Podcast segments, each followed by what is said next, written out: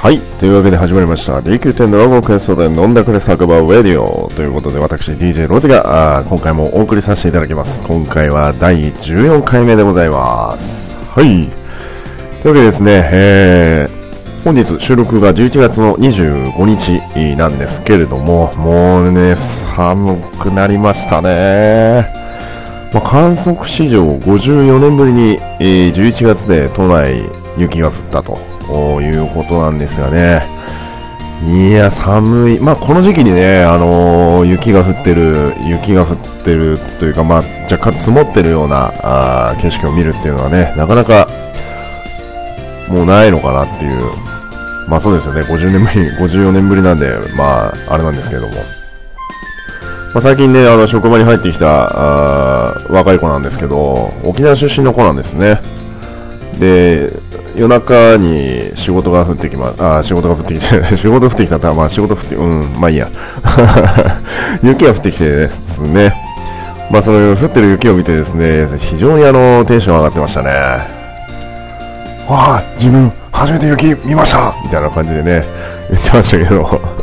ねあの、仕事的には雪が降ると非常に大変なんで、個人的にはあの、もう降らないねって思うんですけど、まあね、そういったあの、なんて言いますか、まあ新鮮な体験も、時には必要なのかなと思いながらもね、えー、そういう 若い子を見ながら、そう思った次第でございます。まあ別にまだまだ私もね、えー、じゃがいものでございますんで、まだまだ若いよ、いけるよ、いけます私いけますなんつってね。はい。えー、それでですね、話はさておいて、えー、以前のですね、イベント、サバイバルバトル、あの頃の僕らはということで、えーやらせていただいた私主催のイベントなんですけれども、ちょっと最近ね、あのそのイベントから、私のフレンド皆さん集めて、えー開催させていただいたイベントなんですが、そのイベントを機に、まあ、ツイッター界隈からですね、まあ、アストロティアにかけて、えー、なんと言いますか、横のつながりが非常に強くなったなっていう印象があります。まあ、当然私が、あの呼ぶフレンドさんもですね、とあの、それぞれ共通のフレンドさんがいたりいなかったりっていうか、どっちかというと、まあ、は初めましての方がほとんどなんですけれども、まあ、その当時のイベントまではね、でもなんかこう、最近、そのイベントが終わった後にね、あのいろんな方と、横で繋がって遊んでる姿を見てね、あなんか開いてよかったなっていう、まあその話を、あの、メビウスに、あの、話をさせていただいてたんですよね、先日。まあなんかみんなで遊んでる姿見て個人的にはすごく嬉しいなっていうお話をさせていただいたのに加えてですね、最近そこら辺界隈で、こうブログを書き始める人がね、増えてきましたよ。ねえ、もう、まあ、あの、話すよってツイッターにね、収録する前に話すよって投げるだけ投げて、まあ、話すんですけれども、まあ、ダメだったらね、ちょっと編集してまた上げ直す可能性がありますけども、まあ、メビウスなんですけれども、まあ、あの、以前のブログにも、あの書かせていただきまして、で、その時の話した内容なんですが、まあ、あの戦いのヒブルタは突然に、えー世界を釣りし者という記事でね、ちょっとブログ書か書いた記事の中にメビウスをね、出させていただいたんですけれども、本当にあの、そこで書いたんですけれども、まあ、エンドコンテンツから、あくだらない遊びまで、まあ、様々ね、あのーご一緒してもらって、楽しいひとときを過ごさせていただいてるんですけれども、まあ、おそらく同年代なのかなっていう感じ、もう機械的な、こう、若干、ね、苦手な 感じのようで、まあね、つあのーツイッターはやってるんですけどね、だからスマホでもブログ書けるよみたいな話をね、してね、先日ちょっと、初めてブログを書いたようで、はい。で、2回目も上げてましたね。はい。見させていただきました。やっぱりいいですね。ああいうブログっていうのは、あのーその人が、あその時に感じたこととかね、遊んだ記憶とかっていうのはやっぱり残りますんで、まあ日記的な感覚でね、えーこれからもね、ちょいちょいちょいちょいと続けていただければ、ああまり義務感にならないような感じでね、うん、日記感覚で書いてもらえば、あいずれまたね、振り返ってみるときに、あーこんなことやったなとかね、あこんな書き方してたんだなとか、思いますんで、はい。まあ、機会がある方、あの、他の方もね、ぜひ、あのー、ブログ書いてみようかなと思う方、あどうやって書いたらいいのなんてね、思う方もね、ぜひ、あのー、私でよければ、あの、お話できることもありますし、まあ、私自身ね、あのー、ブログ書き始めたのが3ヶ月、え、じゃあ違う、3年ぐらい前で、で、なんて言うんですかね、こんな書き方してたんだっていう なんかちょっとね、見、見、見、返すとこう、こっぱずかしいところもありますけどもね、でも、個人的にはいい日記になったのかなっていう感じはありますけどもね。はい。というわけで、えー、冒頭こんな感じで、えー、やらせていただきます。というわけで、えー、DQ でドラゴンクエスト隊飲んだくれ酒場ウェディオということで、DJ ロデガンをお送りさせていただきます。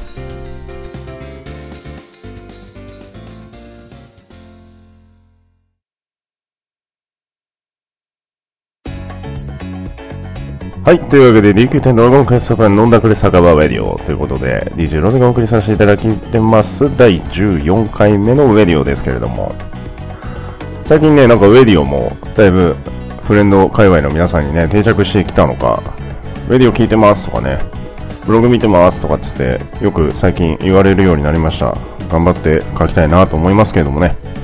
はい。いかんせん、まあ、先ほど申し上げた通り、あの、ブログは3年前ぐらいに書き始めたんですけれども、あの、かなりの気分屋ですので、書きたい時に書くっていう 人間ですので、まあ、そこはちょっとご愛嬌で、まあね、最大3ヶ月、4ヶ月ぐらいね、間が空いたこともありますけれどもね。はい。まあ、やっぱりあの、プライベート忙しかったりすると、まあ、で、あと、アーストルティアでね、いろんなことが更新されると、やっぱりそっちを優先してやりたくなる勝負ですので、まあ、そこはね、ちょっとご愛嬌で、えー、昔から見ていただいている方も含めて、えー、ちょっとご理解いただければなと思いますけれどもね。はい、というわけで、毎回のコーナー、ブラチェックコーナーなんですけれども、今回はちょっと驚きの商材がありますので、皆様にそれを後ほどご紹介させていただきたいなと思いますけれども、まあ、まず今回、えー、いつも通りの商材なんですけれども、天竜層なんですが、えー、12,800ゴールド。これ前回調査ですね、13,200ゴールドは、まあそんなに値段は変わってないんですけども、ちょっとやっぱり落ちてきましたね。まあ装備の需要がやはり落ち込んでいるのが主な原因なのかなと思いますけども、まあそれに、え、加えてナドロダイト鉱石にあっても1万3000ゴールド。これは前回調査とあまり変わりがありません。まあ、むしろあの、一時期よりかは若干右肩上がりに推移しているというような感じでございますね。はい。まあ、そして人魚の涙は2万3000ゴールド。これだいぶ落ち着いてきました。若干下がってはきているんですけれどもね。はい。えー、そして、えー、世界中の雫。これが8000ゴールド。もう世界中の雫もここに安定してきましたね。まあ、本日25日なんで、あの、邪神の更新があるんで、おそらくそれに、えー付随して、まあ、若干上がる可能性もありますけどもね、うん、まだちょっと邪神に行ってないので、まあ、それによっては、まあ、若干上がるかもしれませんけれども、前回調査は7500ゴールドなんで、あまり推移はしないかなと思います。それにプラスして、エルフの飲み薬にやっても24500ゴールド。まあ、これも前回調査とあまり変わりがありません。はい。えー、そして龍河石なんですが4100ゴールド。これ若干下がりましたね。ちょっと理由がわからないんですが、まあ、下がったといってもね、前回調査は1個4350ゴールドからの4100ゴールドなので、うん。もうあらかたエンドコンテンツ回してる方はもう、ね、欲しい床闇系の装備はあらかた揃えたのかなという感じなのかなと思います。そしてメタルのかけら、あまりこれも変わりがなく、前回調査から800ゴールド下がりまして、19000ゴールド。オブリの方は下がりましたね。えー、4800ゴールド。うん。まあ、これはまあ、黄昏のあのー、何でしたっけ？ちょっと名前忘れちゃってごめんなさい。黄昏のなんとかっていうのがね、あって、それの報酬に、プラスされたのに加えてですね、やっぱ買い支えてた方も、あやはりもうオグリドホーンからちょっと離れて売りが強くなったというような感じなのかなと思いますはい、やってきました。そしてびっくりの商材でございます。魔獣の角3万2000ゴールド。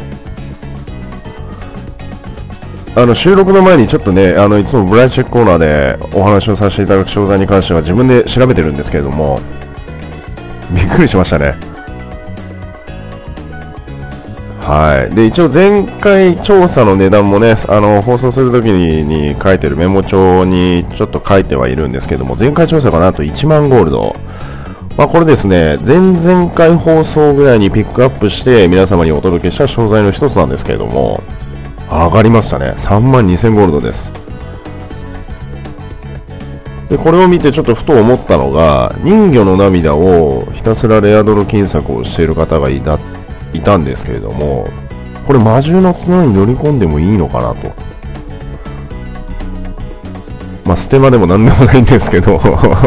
別に私は魔獣の角を使うような年金やらないので、はい。まあ、あれなんですけどもね、はい。まあ、乗り込んでもいいのかなと思います。3万2000ゴールドでした。まあ、そして同じく厳重の皮、これが2万100、えー、失礼しました。2万1800ゴールド。まあ、前回調査は1万9000ゴールドですので、まあ、若干3000ゴールド近く上がったような感じでございます。はい。まあ、そしてナイトメアリーフが2万ゴールドで A3 というようなあ感じのブライトチェックコーナーでございました。うーん。あ、ごめんなさい。1個忘れてた。あとね、汗と涙の結晶。一番大事なの忘れてた。これがですね、現在、えー、3450ゴールドでした。はい。ただ、ただ、えっ、ー、とですね、昨夜、24日の夜に調べたところですね、なんと3600ゴールドまで上がってました。まあ、ちょっと原因がいろいろ考えられるんですが、まあ、ちょっとここで言及するのはちょっと控えておこうかなと思うんですけれども、まあ、3600ゴールドまで上がった時に、えー、決勝金策である程度貯めていた決勝を一気に売り払うということも、まあ、ありなのかなと。はい。まあ、後ほどお話しするんですけれども、スライムジェネラルでね、あの、たくさんのお金を使ったので、今、決勝金策をちょっとやってます。暇があれば。で、あの、書き置きにも書いたんですけれども、あの、青ピン立ってる時は私、ニアカでやってますんで、あの、フレンドで、あの、ウェディを聞いてる方はね、ぜひとも、あの、何でもお誘いください。はい。まあ、そんな感じのブライトチェックコーナーでございました。あ、あと一つ、えっ、ー、と、ごめんなさい。えー、バザー関係でお話をさせていただきたいんですけれどもね。えー、これも後ほどお話しするスライムジェネラルのアクセサリーに起因することなんですがですね、えっ、ー、と、毒装備まあ、パルプンテでしかつかない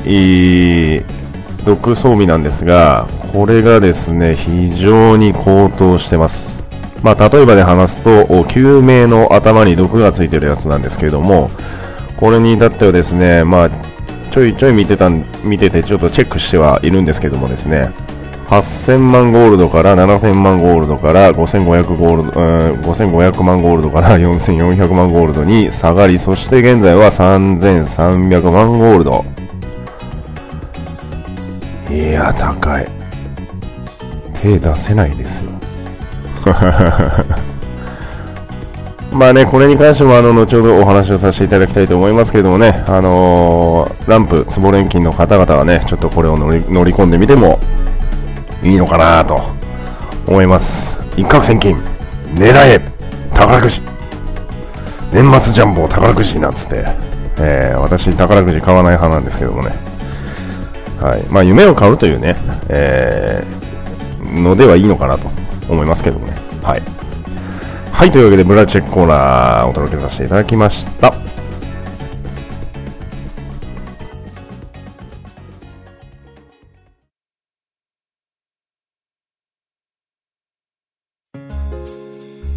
はい、というわけで、えー、冒頭のトーク、そしてブラッシュコーナーあー終わりましたけれどもね、今日ちょっとあの話すことがね、いろいろあってね、長くなっちゃうかもしれません。先にお話、あ先に謝っておきます。ごめんなさい。ちょっと長くなります。ね、なんとか最後まで、えー、聞いていただければありがたいありがたいかなと思いますけれどもね、まず一つ、ちょっと駆け足でお話をさせていただきます。まあ、スライムジェネラルは置いておいて、えー、まずですね、えー、ドラゴンクエスト10ショップ、え、更新されました。11月の25日、今日です。えー、内容に関してなんですが、名探偵のコートセットということで、えー、今回、新たにドレスアップ商材が、出ました。えー、鋭い推理で、えー、謎を解き明かす名探偵をイメージしたコスチュームが登場しました。探偵コーデには欠かせない鹿打ち棒と、ダンディーなキャラメル色のコートをおしゃれに着こなして、難事件をきれいに解決しちゃおうということでね。はい。何の紹介やと いう感じでございます。えー、そしてですね、学園武装セット。早いですね。学園装備来ました。まあ、学園好きな方は買ってください。以上です。雑。まあね、興味がある人は買えばいいんですよ。こういうのはね。うん。まあ確かにかっこいいですよ。うん。あのプロモーションビデオにね、載ってた武器とかね、がメインで、えー、出てますんで。まあこちらの方もぜひチェックしてみてください。そして、そして、そして、そして、私が一番もうちょっとね、この収録終わったら買おうかなって思ってるのが、ゴールドシャワーの仕草。これ300円です。300クリスタ。で、スパスタが、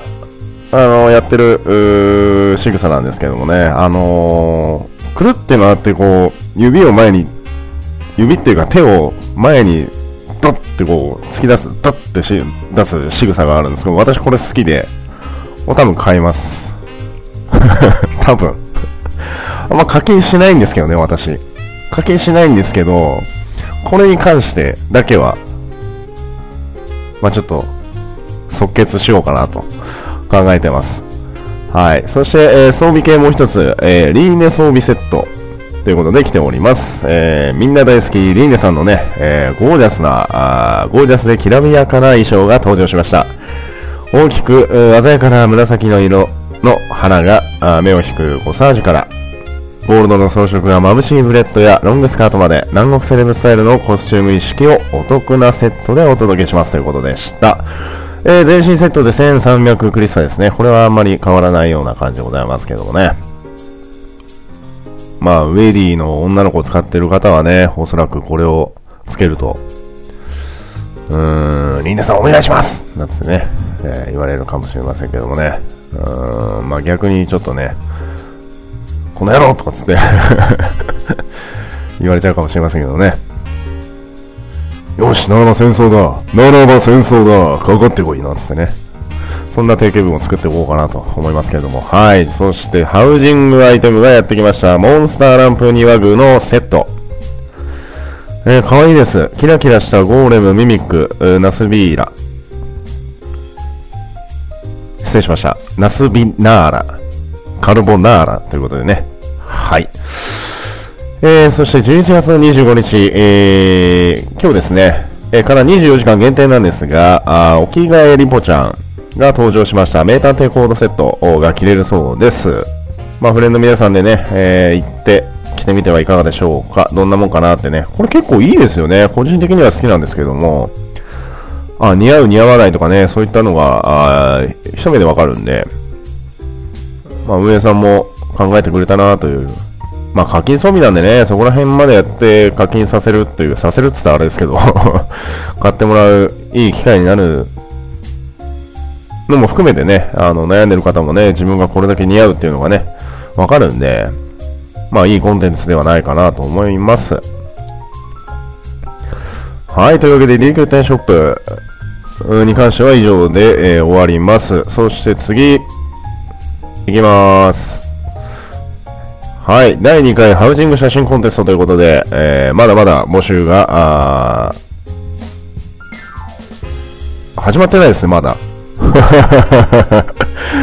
いやいやいやいや、チェック不足で申し訳ございません。はい。募集期間、11月の28日月曜日からあ12月の5日月曜日という1週間のスパンで、えー、行われます。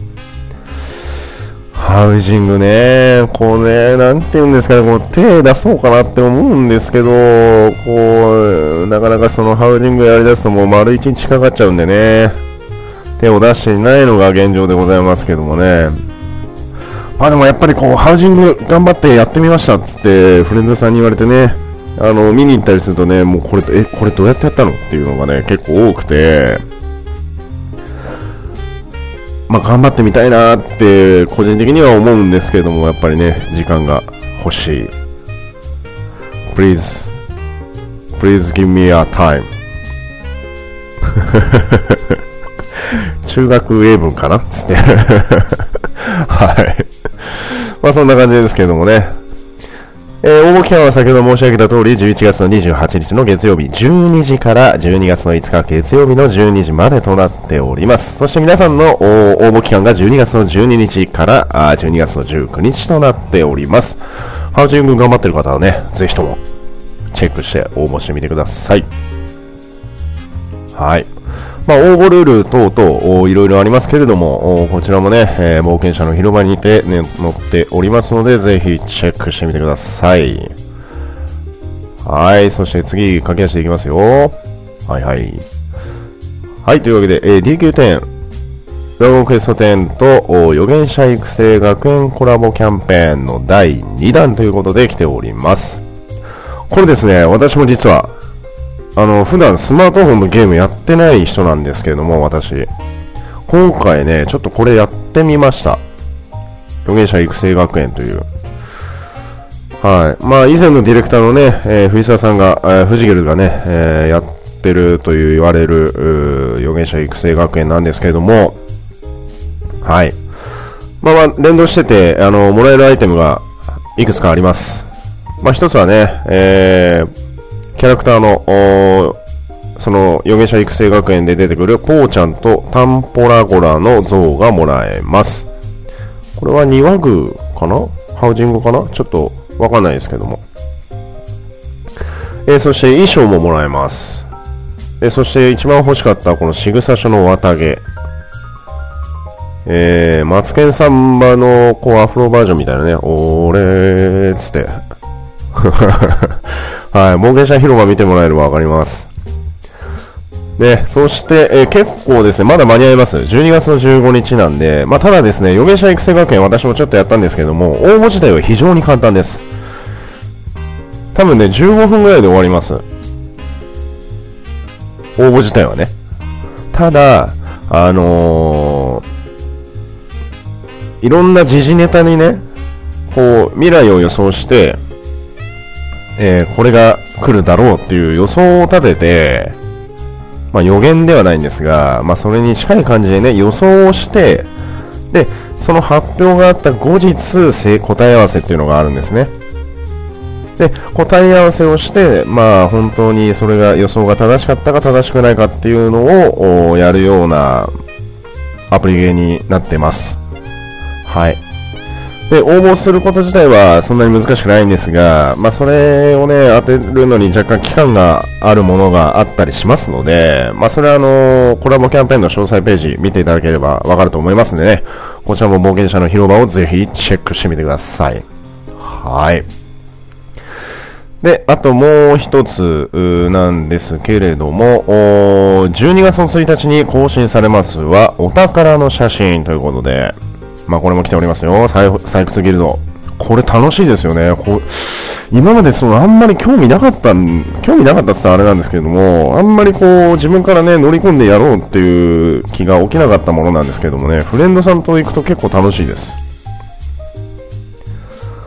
うわ、なんだよ、ここじゃないじゃんとかね、お、こう、こう、来た来た来た来たとかって、あれちょっと違うよとかね、やってると非常に面白いです。報酬もある程度ね、ちょっとグレードアップして、えー、美味しい感じになってますんで、まあ、このお宝の写真が12月の1日にまた新たに更新されますので、えー、ぜひともチェックしてみてください。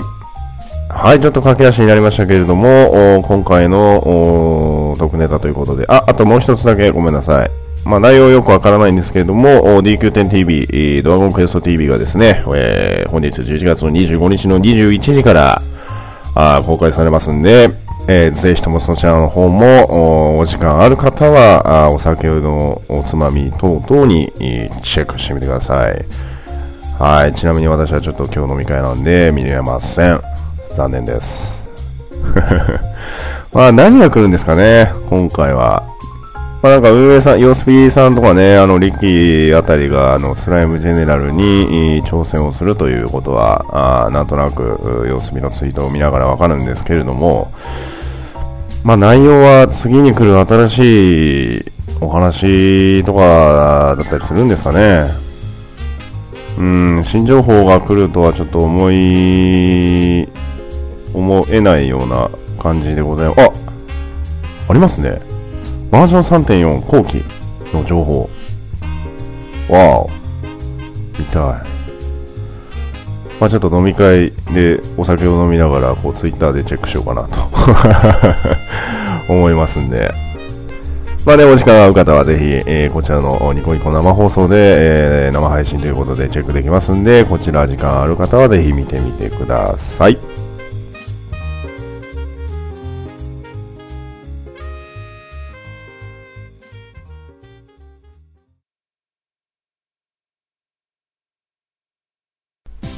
さあ、冒頭のトークからブライトチェックコーナー、そして、えー、最近のアストロティア事情をお話しさせていただきまして、そしてメイントーク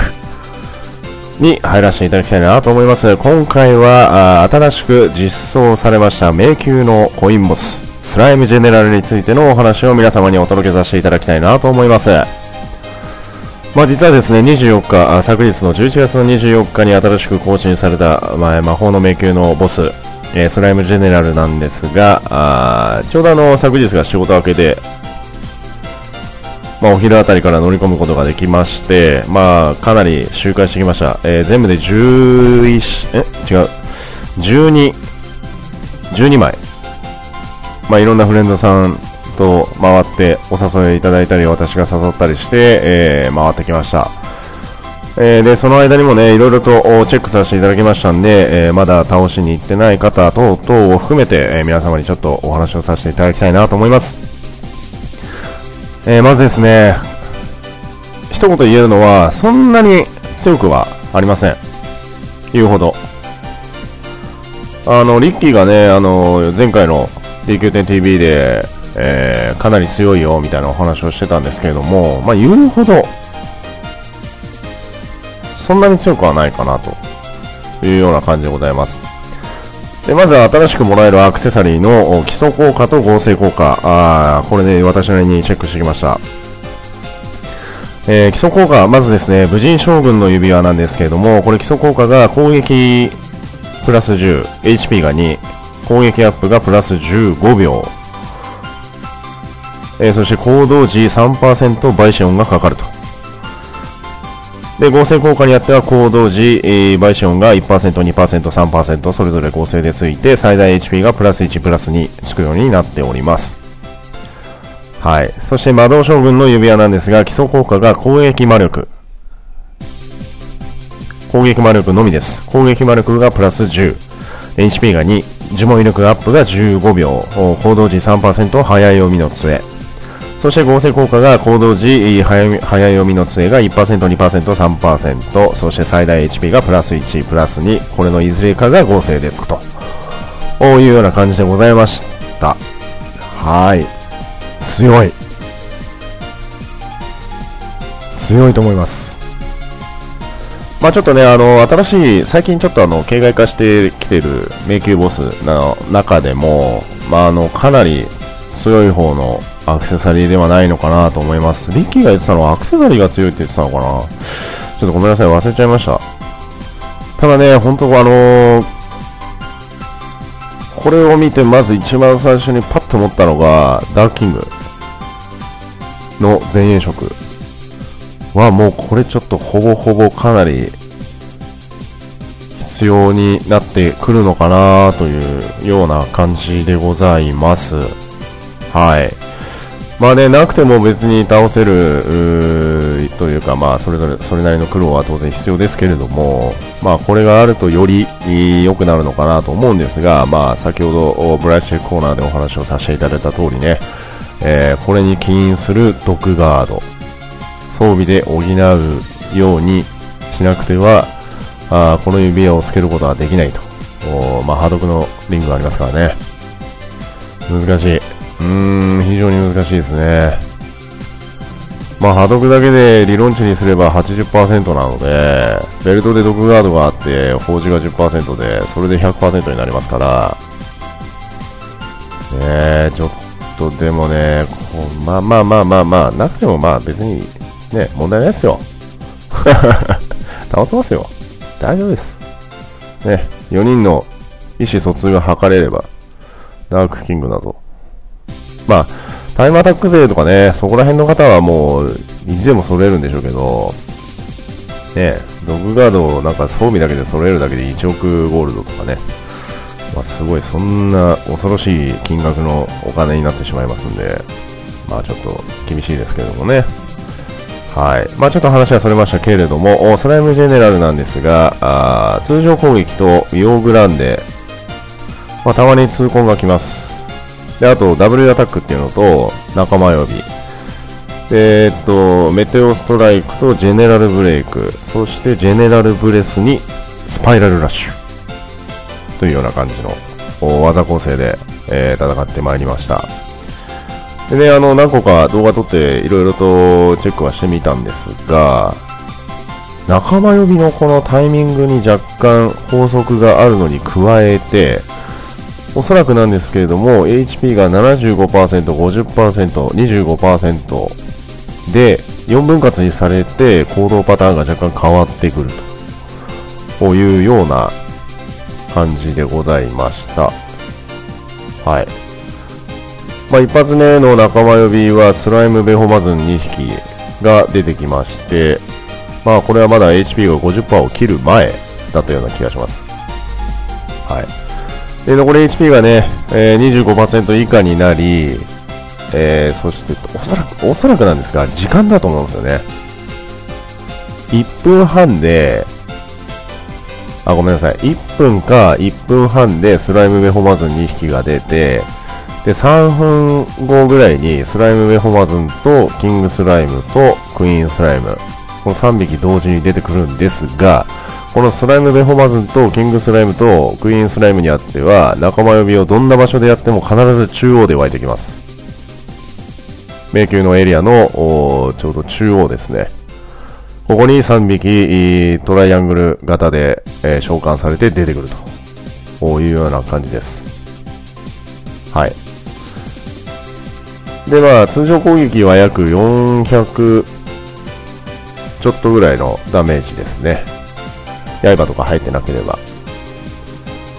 で、W アタ,、えー、w アタックは、え、通常攻撃が約2回ありますので、まあ、ちょっと死ぬ可能性が上がる。まあでもこれおそらくと HP がね、まあ、削られるときと削られないとき、まあでも大体食らうともうアウトですね。うん。え、で、メテオストライクなんですけれども、これは大体あのー、魔人と同じですね。暗黒の魔人。あれとほぼほぼ一緒です。あの、地面が赤くなって、その赤くなったところに隕石が落ちてくると。こういうような感じでした。ダメージは約500から600の間ですね。で、一番気をつけなきゃいけないのが、ジェネラルブレイク。これ対象と周囲にグランドクラス上のあのー、攻撃ですね。で、ダメージ判定は2回じゃなくて1回だけでした。なんですけれども、かなり範囲が広いですので、攻撃をしない状態、相撲もしないで、棒立ちの状態で様子を見て、で、吹き出しが出たと同時に逃げれば、あの、味方がいない方に逃げれば、仲間を巻き込まず自分だけ食らう。というような感じですけどもね。まあ、スライムジェネラルに押し判定を入れてて、吹き出しが見えたから解除し逃げたとかってなると、前衛色の人だとおそらく巻き込みます。同じ前衛さんをね。まあ、そのぐらいの範囲の広さはあります。まあ、そしてスパイラル、えー、ごめんなさい、スパイラルスラッシュ。スパイラルスラッシュですね。はい。これが前方全員にダメージ。なんですけれども、後方に回り込めば回避は可能です。前方なんでね。で、これもスパイ、え、スパイラルスラッシュの方も、まあ、見て後方に逃げればあ逃げることは可能です。はい、モーション的にね、こうちょっと当たってんじゃねえの？これっていう まあギリギリのラインでもね、食らわない可能性がありますんで、ぜひ試してみてください。はい。まあ、ジェネラルプレスはね、ちょっと前衛は壁しながらだとちょっと逃げられないですね。で、これが刃入ってなければ、約600後半ぐらいのダメージだったかなというような感じでございます。ちょっとね、あの、ダメージ的に非常に強いので、まあ、スライル、スラ、ごめんなさい、ジェネラルブレイクもそうなんですが、まあ、ちょっと即死級のダメージになりますけれども、はい。けれどもなんですが、あ安定構成がありますんで、えー、ぜひ試してみてください。戦士に、僧侶、そして占い師かもしくは動物界ですね。これ非常に安定しました。まあ、特にあのー、選手2に占い、僧侶、これでずっと回してたんですけれども、まあ、非常にね、安定しました。占いさんのね、あの、月のタロットが非常に有効でした。原枠はね、ちょっと入りますんで、入りにくいですけれども入ります。はい。ですので、選手の刃と合わせて月のタロットを敷いて、原枠が入るまでちょっと相撲というか、竹下がりせずにそこで我慢すると。こういうような感じで、原枠が入ればね、まあ通常通り竹下がりして戦う戦法も全然 OK でした。というか、楽でした。なので、戦士に魔法に、あ、ごめんなさい。戦士1、魔法2、僧侶。で、僧侶の方、戦士が重さに寄せて、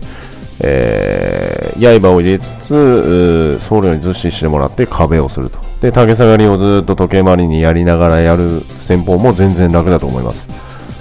はい。それも1回だけ試したんですけどもね。で、戦士のプラズマブレード、あ、プリズムブレード、あ、違う、プラズマブレード。どっちだっけ？をやって、炎耐性を下げたと同時に、暴走魔法陣引いといて、で、そこでメラガイアというとかなり楽です。炎耐性下がるんでね、非常に楽な戦い方。まあ、あの、あまり基本構成にとらわれない構成でもね、倒せるんではないかなと思いますけどもね、まあ、一撃は結構大きいので、選手さんはちょっとやっぱり、1人入れておくと楽なのかなというような感じでございます。はい。欲しい体勢はね、あまりありません。まあ、呪文呪文ダメージ、弦があるといいかなというような感じですね。はい。まあ、仲間呼び、ちなみに選手2で行って仲間呼びしたときは、あえっ、ー、とですね、ビッグバン、ビッグバン2連発で大体ベホマズンが落ちます。なので、えー、ちょっと楽でした。はい。まあ、ただね、後半ちょっとぐだってきて3、3匹呼ばれるとちょっとね、大変です。スライム、ベホマズン、キングスライム、クイーンスライム。この3匹同時で呼ばれると、ちょっと辛いかなというような感じでございますけどもね。はい。まあ、あのちなみに私12枚あ、その後も言ったから15枚ですね。15枚昨日ちょっと回してきたんですけれども、まあ、バイシ3パー、3パー、2パーという、もうあとリーチかかりましたけども、まあ、現物出なかったですね。ね私のせいだって言われたんですけど、本当ね、アクセルはないんですよ、私。もうね、昔の、昔、本当ね、3年ぐらい前のあのバトルチョーカーが実装されて、あのバアクセサリーか魔法の聖水3つかの時代があったんですよね。あの、コインボスって。で、当時、そんなにゴールドがまだね、インフレ状態じゃなくて、本当に100万ゴールド持ってるだけですげえなんつって言われてた時代にですね、あの、バトルチョーカーがもらえるアトラスを倒すのにね、コインが20万とかだったんですよね。で、もうね、大変だったんですけども、なんとかね、お金を貯めて、まあ当時は裁縫サブキャラでやってまして、裁縫で稼いでたんですけど、まあね、その時代からアクセルは本当になかったですね。合成運しかり、アクセル運しかり。本当にね、なんかこう、このキャラクターがやっぱダメなんじゃないかなって なんかそういうオカルトまでこう信じ始めちゃうみたいな そんなこう病に陥るぐらいね、ちょっとアクセルなかったんですよ、正直。はい。でもね、まあなんとかなんとか、うーん、頑張って、リーチになりました。で、ちなみにあの合成させたのは、あの、バイシの方は攻撃プラスに、あの、4色光で出るやつですね。こちら攻撃2を合成しました。で HP も作ろうかなってちょっと今考えてるんですけども、HP の方は攻撃の延長をけていいのかなっていう感じですね。まあ基礎効果で倍子3%がありますんで、まあ、上乗せさせられればいいのかなという感じでございます。あ、あと、昨日フレンドさんに聞かれてちょっと答えたんですけれども、えー、っとですね、えー、この行動時3%倍子音ってどういうことなのってっていうお話で、ちょっと私も見解、その私なりの見解をその時お話しさせていただいたんですけれども、要は、一旦ごとにその抽選をして、で、えー、コマンドも決まって行動をした時に、まあ、その合成効果のパーセンテージの抽選で、その倍子音がかかると。で、魔法の場合は、早読みの爪がかかると。いうような感じの解釈で全然大丈夫なのかなと思います。はい。ちょっとまだね、検証できてないので、まあ、やりたいなと思うんですけども、まあ、おそらくそういう解釈で全然 OK なのかなと思います。はい。まあ、アクセルはね、やっぱりこう人それぞれあるので、で私もかなり渋い状態なのかなと思います。で、ちょうどコインがね、45万ゴールドだった時に20枚まとめて買ったので、いや、まあ約1000万消えましたね。いやー、辛い。まあでもこういう時のためにね、ずっとコツコツ、まあキラキラだったり、討伐だったり、やってますんでね。まあそれなりの、まあそれをにわかでやってたり、化粧金策もやってますんで、まあそれなりに、頑張ってお金を貯めてる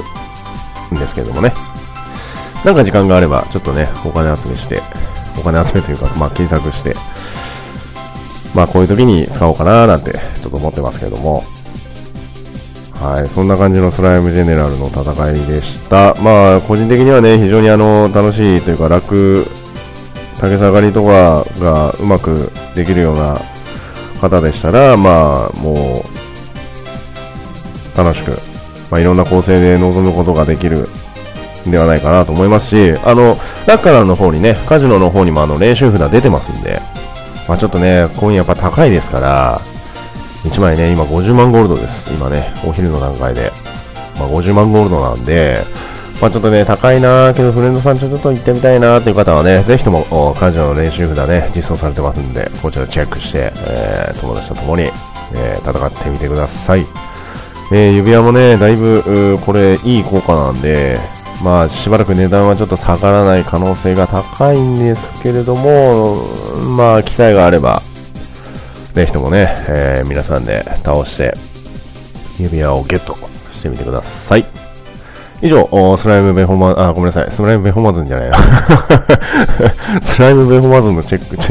スライムベホマズンの調査をしてきたんじゃないんです。スライムジェネラルの、えー、調査結果、あお届けしました。あ、ちなみに、福引き、2500枚引きまして、スライムジェネラルはなんとですね、5枚。5枚当たりましたね。まあいい方かなという感じでございます。前回の、えー、モグラ実装された時もね、500分の1だったんで、まあちょうどいい、やっぱこのぐらいに収束するのかななんていう感じでございました。はい、というわけでスライムジェネラルに関しては以上でございます。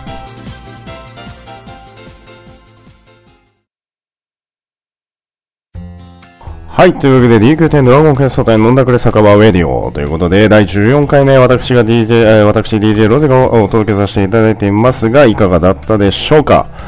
あ今回に関してはね、かなりあの、駆け足でお話をしたところがいっぱいあって、まだまだ喋りたいことがあったんですけれども、まあ、それはまた次回の放送に、あ、失礼しました。次回の収録に、えー、まあそうかなと思うんですけどもね、まあ本当にあの、なんていうんですかね、喋りたいことをパッと思いついて、パッと忘れちゃうタイプなんで、今度からはちょっとスマホにメモなり、メモ書きなり、なんなりちょっとやってね、えー、忘れないようにしておこうかなと思います。ね、まあ以前からお話しさせていただいてます通り、あの、台本をね、ご用意しないでお話をさせていただいているような状態ですので、まあメモ帳を使ってこう、あ、これも話さないとな、あ、あれも話さないとな、なんていうのと、に加えて、あの、ブログ、普通のブログも書きたいんですよ、本当は。なんですけど、やっぱこう、アスリートの世界に逃げてしまうという。逃げるっていうかまあ、そっちやりたくてね、やっぱこう、アスリートの方に、パッと行ってしまうのがありますんでね。まあ、ちゃんとしたブログはまたあの、書きたい時に書きますんで、まあ、その時また、